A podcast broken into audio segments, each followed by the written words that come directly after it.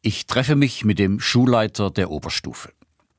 Wir sitzen in seinem Büro zusammen und wollen miteinander überlegen, wie die Kirche hier vor Ort die Schule unterstützen kann. Gleich zu Beginn unseres Gesprächs überrascht er mich mit diesem Satz.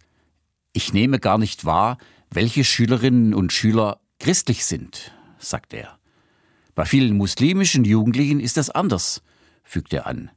Sie essen kein Schweinefleisch, sie fasten im Ramadan, das merkt man im Schulalltag. Und dann fragt er, wie zeigt es sich denn im Alltag, dass jemand Christin oder Christ ist? Oder in deinem Fall römisch-katholisch?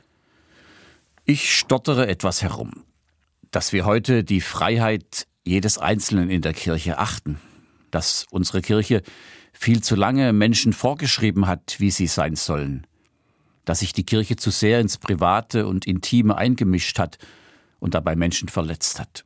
Alles richtig. Aber die Frage bleibt, wie zeigt sich im Alltag, dass jemand Christin oder Christ ist?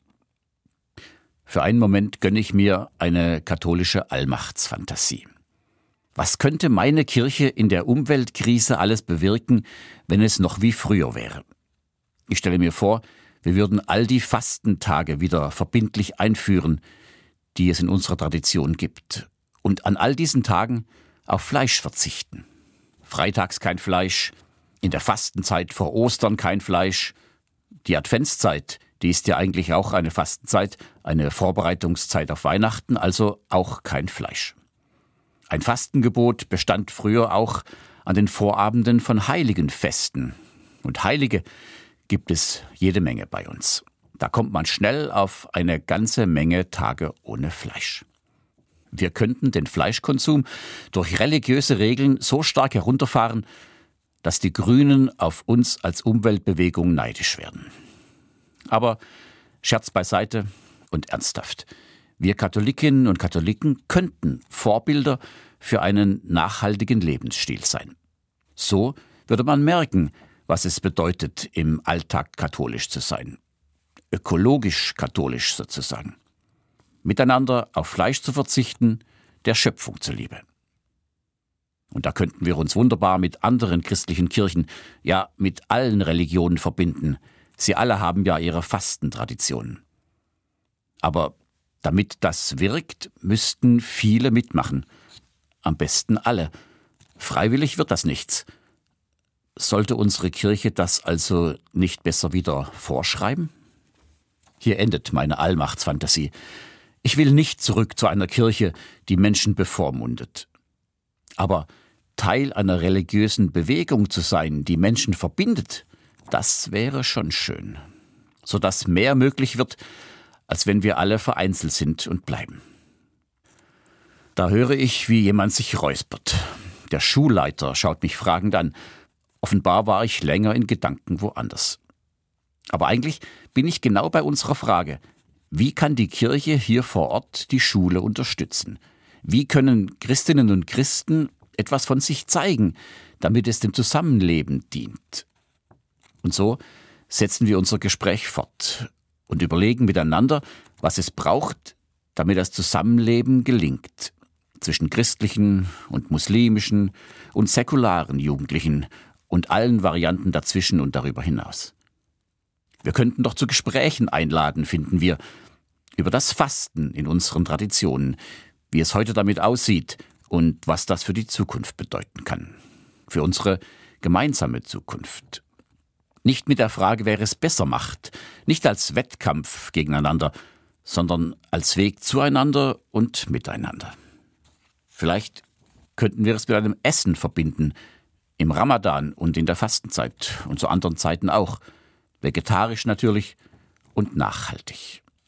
Und dann, unsere Fantasie springt jetzt gemeinsam an, wenn wir vertrauter miteinander geworden sind, könnten wir uns vielleicht an andere, heißere Themen heranwagen, an Frauen- und Männerbilder, an das Schwul- oder Lesbischsein in unseren Religionen und an der Schule. Das prägt den Alltag besonders stark. Ehrlich gesagt viel mehr als das Fasten im Ramadan, erzählt der Schulleiter. Bei diesen Themen zeigen sich auch die Schattenseiten der Religion, da einen Weg zu finden, wie wir miteinander reden und leben könnten. ist für die Zukunft genauso entscheidend wie unsere Ernährung. Miteinander über das Fasten sprechen wäre aber ein guter Anfang. Ich gehe ganz beseelt von dem Gespräch nach Hause und bin gespannt, was sich daraus entwickelt.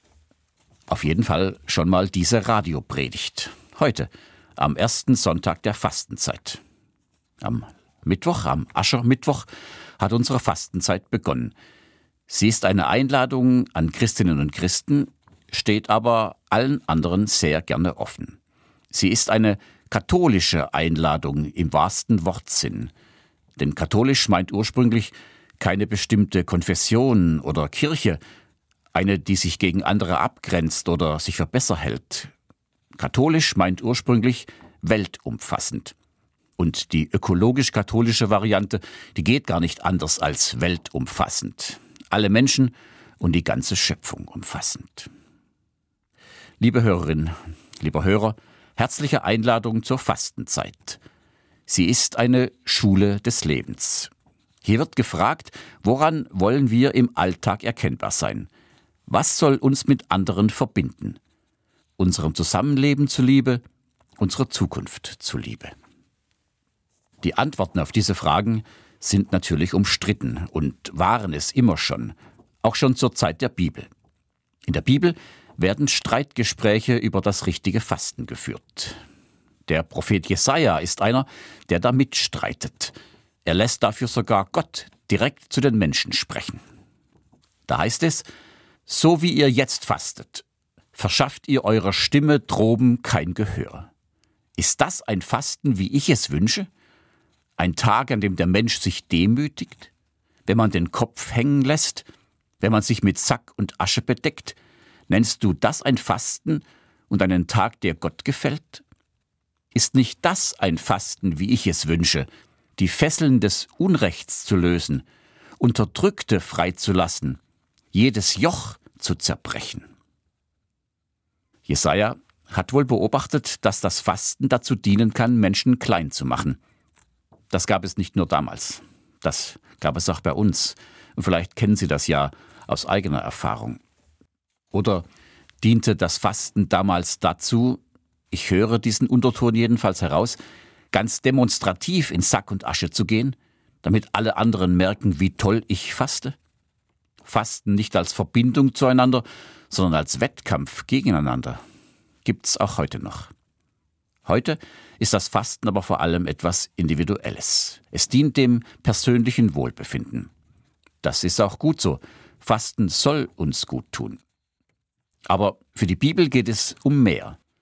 Die Fesseln des Unrechts lösen, Unterdrückte freilassen, jedes Joch zerbrechen. Ein Joch ist ein alter Ausdruck aus der Landwirtschaft. Ein Holzbalken, der Tieren über den Nacken gelegt wurde, damit sie einen Wagen oder den Pflug ziehen.